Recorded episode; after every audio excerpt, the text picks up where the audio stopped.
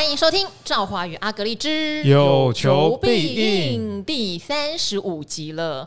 呃，我发现呢、啊，不止我们的 VIP 很有得到收获，公开版越来越夸张呢。哎，那是上礼拜说要给大家试吃的啦。上礼拜我讲贵买的生医指数值得大家去关注，特别强调贵买哦。对，我强调贵买，因为我当时候的论述是说，柜买市场它通常股本比较小哦。那如果股本比较小的公司呢，通常这个波动也会比较大哦。当然，波动不是说上涨的波动，也下跌也会比较大。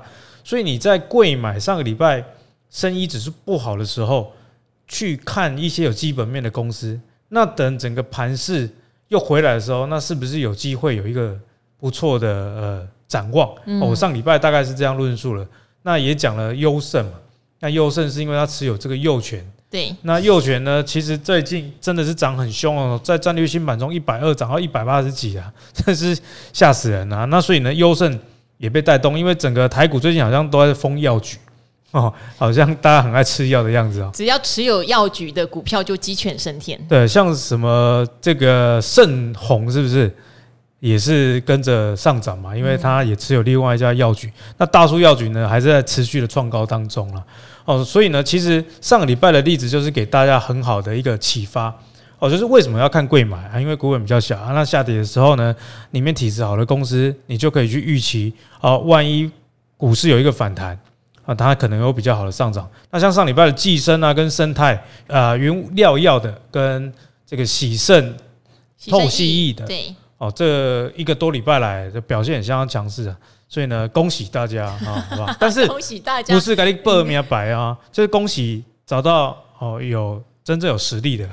好，因为上礼拜会提到贵买，还有一个原因哈，刚刚有特别讲到，第一，生技股是比较好像不受景气的波动影响嘛。那第二，因为它藏在贵买里面，它股本比较小，有很多人其实不太了解它，所以不太了解它。等到阿格力帮你细细分享来，可能市场资金就一瞬间就跑过来了哈。但我常常会觉得贵买是。台湾股票的一个很可爱的缩影，不是整体哦，不是说台湾的加权指数是台湾的缩影。我常常觉得贵买才是。为什么？你看，像其实今年从农历年以来，台股的指数震荡啊，没有什么超过一千点。就大概在这个一万五千点到一万五千九百点，就过不了万六关卡。就在这个一千点中间来回来回，有点歹戏拖棚这样啊。对，那来回来回的过程中，你就发现像台积电哈，可能大家会对于它今年比去年衰退，或者是说明年的展望有点小疑虑的时候，它涨不动嘛，所以整个加权指数就卡在那儿。对。但如果你在看的是柜买指数，它就常常会比加权指数强很多，尤其是在方向不明朗的时候。因为里面有很多的股票，就跟上礼拜阿格力讲的一样，它其实体型比较轻盈，可是它其实非常好。那有人讲，有人发觉，它就会开始动。就以现在的贵买指数来说，它其实是比所谓的上市指数强的哦。上市指数被压在季线下嘛，那贵买指数现在是挑战要回到站上月线的状况。嗯。对，所以贵买指数也是我蛮多喜欢追踪的股票在的一个市场。例如说。哦，我常常跟大家讲大树药局，我们刚刚延续药局的题材，大树它其实也是在贵买市场里面哦，所以大家不要觉得说上市公司才有好的股票，去贵买也蛮多的。例如在我们的 Podcast 蛮多人问保养嘛，哦，保养对，保养跟大树怎么比啊之类的，宝雅回人家了没啊？有了，有回来有回。保养今年也是，其实也是涨得蛮凶的，因为在疫情解封之后，它确实恢复它基本面的成长，因为在疫情期间呢、啊。啊，毕竟大家就不出门嘛，它的生意就受到影响。哦，那像保雅这种，它也是属于在这个上柜的是一个市场了。哦，所以延续着这样的逻辑，今天就要跟大家分享。最近阿格力有观察到一档新的上柜，而且又有 ESG 首档上柜 ESG 的 ETF 即将要这个募集啊。这档就是中信上柜 ESG 三十，代号零零九二八。好，等于我们来介绍一下这个比较新面孔啦，哈，而且很少有比较 focus 在整个上柜指数的，而且还有加 ESG 的 ETF。对，因为大家既然都常常讲说，哎，贵买市场哦，什么主力都在 OTC 哦，然后呢，这个散户们最喜欢的股票也常常在 OTC，现在有这个 OTC 专属的这个 ETF，我觉得就非常非常的好啊。哦，那这档零零九二八中信上规 ESG 三十呢？其实它里面啊，股票就是大家熟知的上柜的公司啦。那这一档 ETF 呢，我有帮大家看了一下回测的资料，来看看说到底啊，是不是真的有大家印象了说，哎，贵买真的是比较厉害。哦，我我看到这个二零零八到二零二三年，哎，也是蛮长时间的一个回撤了。哦，那这档零零九二八它追踪了叫上柜 ESG 三十的指数。哦，那这段时间呢，年化的报酬率，知道吧？是二十一点四八。嗯，那你如果年化哎，对年化哦，年化我没有讲错哦，点四八。那当然跟二零一八年的年底开始回撤有关啊。哎呀，毕竟当时股市是一个低点嘛。啊。可是如果你时间大家都在同样一个基准点，哦，我觉得这样就公平了。哦，那对比整个台湾的加权指数是十六点四八，可是我们刚刚讲说上柜比较会涨。其实那个叫上柜指数哦，是没有 ESG 呃综合概念的指数的话，它是十六点九趴。所以贵买到底有没有比加权指数还要强，比上市强？诶，答案是有的哦。是哦，因为这个上柜指数啊，这个年化报酬率是十六点九 percent，那台湾的加权指数是十六点四 percent，哦，长达。这个大概十五年左右的回测资料啊，那我们刚刚讲的这一档首档上柜的 ESG，为什么那么强调首档 ESG？因为它所追动这个上柜 ESG 三十指数，诶，确实年化报酬率比纯上柜啦，或者是整个台股的大盘来说，好处非常多。而且呢，因为上柜市场，我觉得有趣的是，大家知道上市上柜的条件不一样吧？哈，上市的股本的要求，还有它营收的规模是比较严格一些些的。然后那上柜当然它相对来说条件就会松一点点，所以才会有那么多的生技股跑去上柜，因为生技的股本都很小哈。好，那这会形成什么呢？大家好，我先求上柜，在上柜的过程中，我还在成长，通常它成长股比较多，它比较少那种已经成熟了很大型的还跑去上柜，真的。比较少，所以你就看到它在上柜的期间，通常涨幅往往都还蛮不错。那后来还会再有一个催化剂，再一个催化剂就是我要转上市喽，我长大喽。可是等它长大了之后，它可能波动或它的涨幅就没有那么大了，这也是一个很有趣的现象。哎、欸，其实我我有看到 Bloomberg 有这个资料，就是说台股的企业如果上柜转上市，嗯，那它在上柜期间的这个平均报酬率有百分之七十六。七十六，但是我觉得这当然是有一个前提，因为你上柜能转上市的公司体质一般来说比较好，一定是比较好啊，所以呢，他们在上柜的过程会有这样的涨幅，我觉得就不令人意外了。这个逻辑有点像台股的这个中型一百指数，一档叫零零五一，其实啊，零零五一我觉得是一档蛮不错的 ETF，只是它成交量实在太小，所以大家没人去关注了。是，那零零五一它是叫中型一百。它追踪的是台股前一百五十大市值的，嗯啊，那前扣掉扣掉前五十，对对对对，扣掉前五十的零零五零，所以它基本上是第五十一到第一百五这样的概念。那其实我有观察过这个零零五一它的。报酬率其实也不输给零零五零，我觉得这逻辑就跟刚刚 Bloomberg 这个资料，台股企业上柜转上市的平均报酬有关。因为你能进入零零五零，代表说你的市值一直变大，而、啊、市值变大通常不是因为股本变大了，主要还是要靠你的股价的上涨哦。那再跟股本相辅相成，所以呢，你能进入到零零五零里面的，通常你在呃零零五一的这一段时间，你其实涨幅也够强。哦，所以这是今天特别跟大家聊这这一档中信上柜 ESG 三十零零九二八原因啊，因为我觉得蛮特别的，这也算是我们公开版哦这么难得跟大家讲一档 ETF，因为确实谁都不敢换。好，真的不一样哈。那当然，大家也想问了，就是例如我买零零五零，我很知道说我把它当核心资产没有什么大问题。但是像这个零零九二八，它是上柜的，而且它有加权 ESG，对不对？它还适合当核心资产吗？还是它比较像是我的卫星产？因为它可能波动会大一点点。嗯，我觉得它如果是长期持有的角度来看的话，我个人认定它还是属于比较核心的。哎呦，因为它其实就是指数嘛。只是说，它是把上柜指数用 ESG 去做加权，那来挑出一些个股。但我觉得 ESG 这个跟主题型的 ETF 又有点不一样，因为有一些主题型的 ETF，我们会把它定位成是比较卫星的产业类的，对对对，它可能电池啦，对不对？电动车之类的，哎啊，这种呢有每一年时机的问题啦。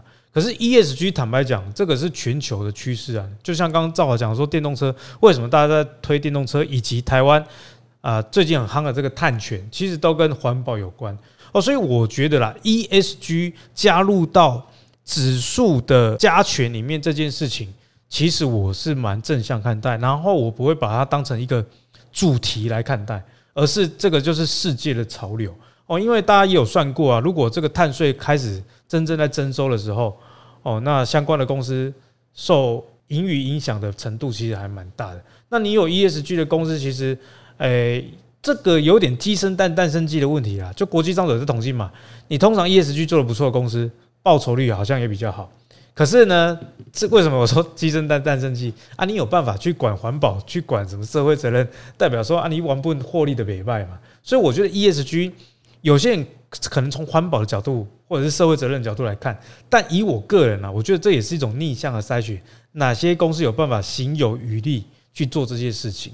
哦，所以呢，这一档零零九二八，我还是会比较把它看待成上柜的指数 ETF 来看。虽然它不是纯的上柜指数的 ETF，但其实它选出来基本上都是上柜很大的啦。例如说，它第一大成分股是元泰，哦，元泰也是这个上柜里面电子纸很有名的。那第二大呢，就是宝雅了。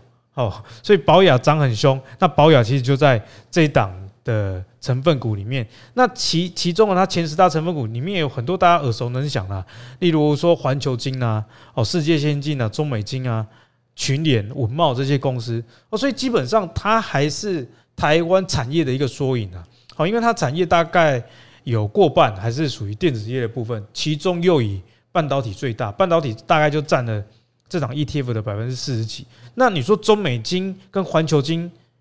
这个其实基本上你不用特别去研究，你也会知道说，他们要不是遇到呃现在电子景气走下坡的情况下，其实，在电子产业正常的情况下，他们的获利也是属于蛮绩优的。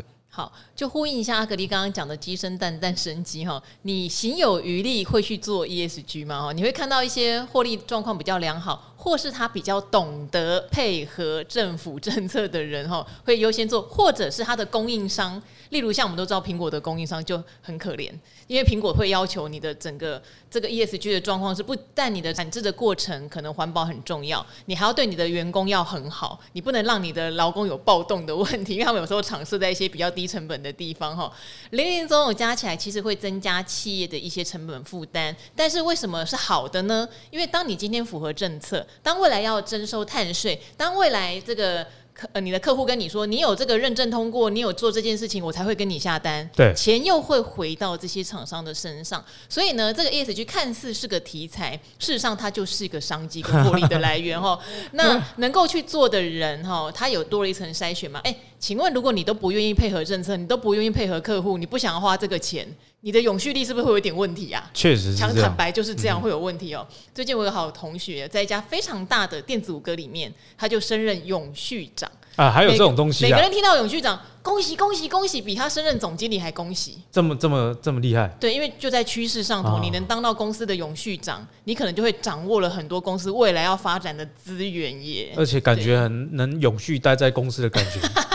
我叫永续长啊，对不对？我们也是这样讲，说你叫永续长，你不是总经理跟董事长，感觉上你会待更久。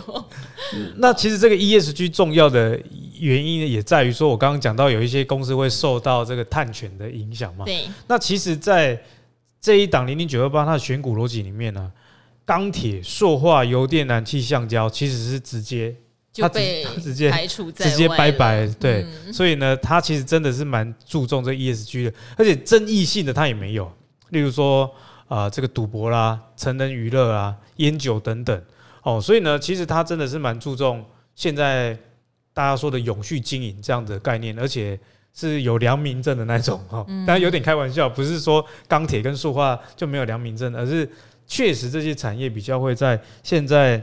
低碳排哦，以及未来碳中和情况下哦，势必要付出一些转型的呃阵痛期啊。你看，像台泥好了，台泥为什么横跨这么多跟绿能相关的？它其实也是有所准备这件事啊。哈，那我它的选股逻辑呢？其实呃，我个人会蛮注重一档 ETF 的选股逻辑。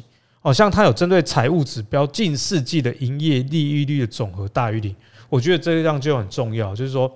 你公司的本业，因为营业利益就是本业嘛。你如果是处分资产，那个就是归在这个税前净利额外再加这些业外的收益啊。哦，所以呢，他其实选这个本业原本就有啊赚钱的公司，那更进一步，他会在我这个流通市值的前四档成分股去筛啦，那最后才筛出三十档哦，所以其实我觉得这个过程也已经是把上柜里面市值大，那又有 ESG 概念的给选出来了，所以它过去的报酬能够赢过纯的上柜指数跟台湾加权指数，我觉得这一点都不让人意外，这就像。哎，会捐钱的人，通常经济可能普遍来说几率上比较高，是不错的。哦，就是跟我们刚刚讲捐钱跟公益，对对对对，大概是这样的概念的。好，因为毕竟贵买市场，我们也知道，刚刚讲你要进去的门槛稍微比上市是低一点点，那里面也也难免啦，吼，会充斥着一些获利状况，并不是那么理想。即使股价很会飙，可是也会暴起暴落。那所以我们买这个 ETF 要的就是一个风险规避嘛，也要求他们至少做一些基本的条件筛选。所以贵买有暴起暴落的现象，但我们可以有效规避而获取。取到它比较容易比上市超涨的那个部分，对不对哈？我觉得这是这一档 ETF 它成立想要诉求的一个方向。那当然它也有配息，它是半年配。对，它配息是在六跟十二月了。那刚刚赵华有讲到一点很重要，我觉得大家也要仔细的听哦。那你既然知道贵买它的股本相对来说比较没有那么大，对，所以呢它的波动性也会比较大。大，所以这个是你在投资任何产品的时候，或者是任何股票的时候，你要知道。它的产品的特性是什么？例如说，我对于高贝塔值、高波动性的股票，我就不会一次买完哦，因为万一我买的时候它又继续往下跌，那我手上就没银弹了，这样是不是非常的可惜？所以呢，在成分股的调整上，我觉得就有对应到这件事情了。哦，因为零零九二八它一年，诶，它调整四次成分股，其实算是蛮多的。嗯，哦，那它会在四月的时候去调。四月为什么要调？因为那时候年报公布了。对，年报公布，你那个 EPS 陆续公布中。不本业不好诶，它调。那六月、九月呢？是每一季有没有重大事件的评估啦？哦，这个公司有没有出什么 trouble？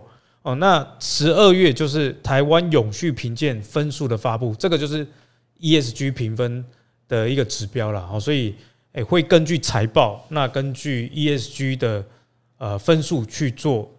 成分股的筛选，那配息呢？我觉得，诶、如果以个人来看啊，我比较不会把所有的 ETF 的配息都当成主菜哦。像这种你去买跟上柜有关的，你当然是想要说它的报酬哦，你的预期报酬不是说它一定会这样，是说你投资上柜的股票也是嘛，你就是预期它报酬会高，因为它处在一个股本比较小，股本比较小代表说还在成长。那你就有机会会得比较高的这个资本利得了。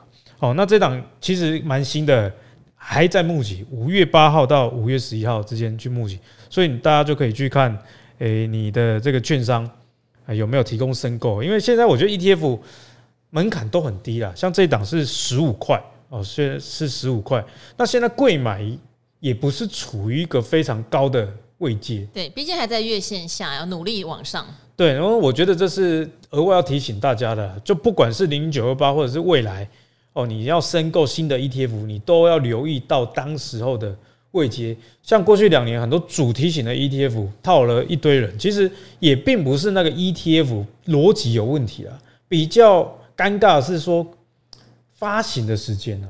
哦，那其实投信会发行某一类产品，也一定是说这个观念被大家认同。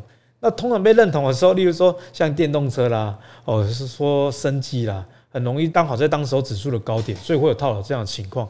所以我会帮大家特别去提醒这件事情，就是现在的不管是加权指数或者是啊柜买市场啊，他们其实并没有离均线乖离正乖离很高哦，所以在风险上，我觉得是这样去留意。好，那它的前十大成分股，目前如果以募集期间来看的话，第一大当然会是元泰了哦，第二大是宝雅。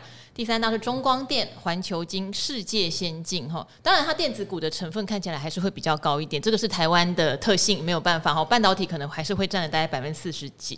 那它还有中美金、稳懋、大江、力旺、群联，里面难免会有大家觉得某尬乙的公司哈，例如说像稳茂，大家知道它已经有点倒霉一阵子了，可是优点就是在它也倒霉了蛮长一阵子的哈，它从四四百多块耶跌到一百多块钱了哈，所以这个时候纳入是福是祸倒也不用这样来判断哦，哈，反而有可能机会买在这档公司它相对比较低的位置上。你让我想到去年底啊，有一些高股息的 ETF，嗯，刚募集，那大家想说 啊，这个熊市啊，你出这个，对，然后他刚好把那些跌很惨的什么呃电子代工的啦，高殖利率一箩筐收进来，都收进来，那大家想说啊，你这完蛋了。结果今年以来报酬普遍来说。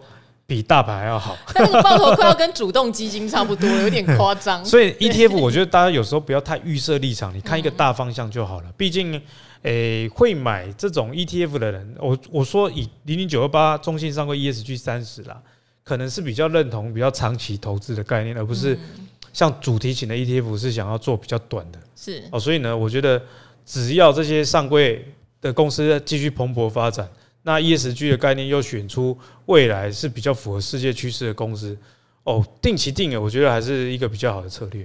好，我记得之前哈有人会有点 care 说零零五零你是上市的前五十大市值。少了贵买，那 现在来了，你可以组合了。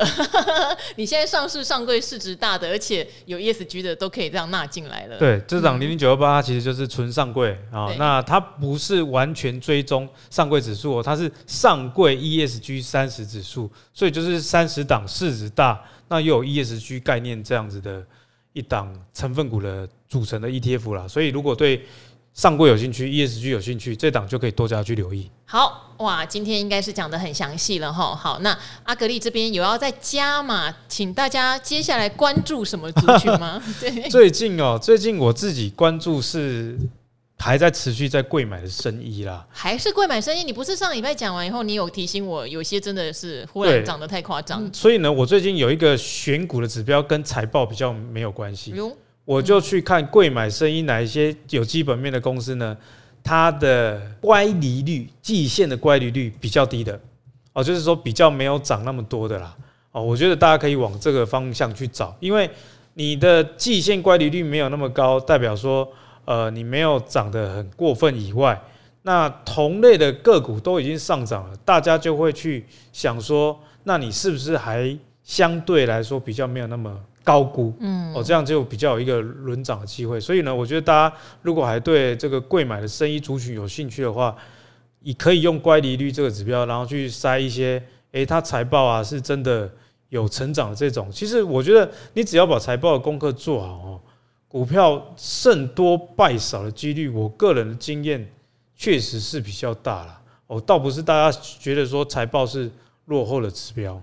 好，那我也建议大家哈，如果听到这个公开版的话，不如就是把你最近有观察到，例如说营收有创历史新高，因为现在陆陆续续四月营收也要出来了哈，那你去观察它过去的获利稳定，啊，股息配发也许也稳定，然后呢，呃，看看它的新闻，它最近是不是有一些成长的题材，然后再加上它三四月的营收看起来往上走，哎。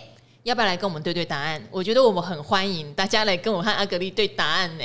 好，不然每次都是阿格丽讲完，大家会很捶胸顿足说：“哎呀，昨天没有听到，哎呀，我听到才刚纳入我的自选股，它就喷了，那没意思了嘛，对不对？”因为我们也会发现，有时候有人来问问题的时候，哎，你讲的这个股票我们之前没注意哦，你跟我们讲它不错，我们一看果然不错。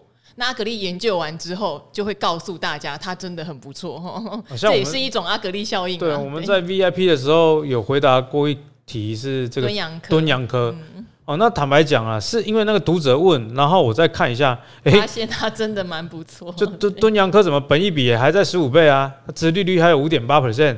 那第一季的 EPS 公布呢，单季赚一点九九元，去年一整年赚六点九。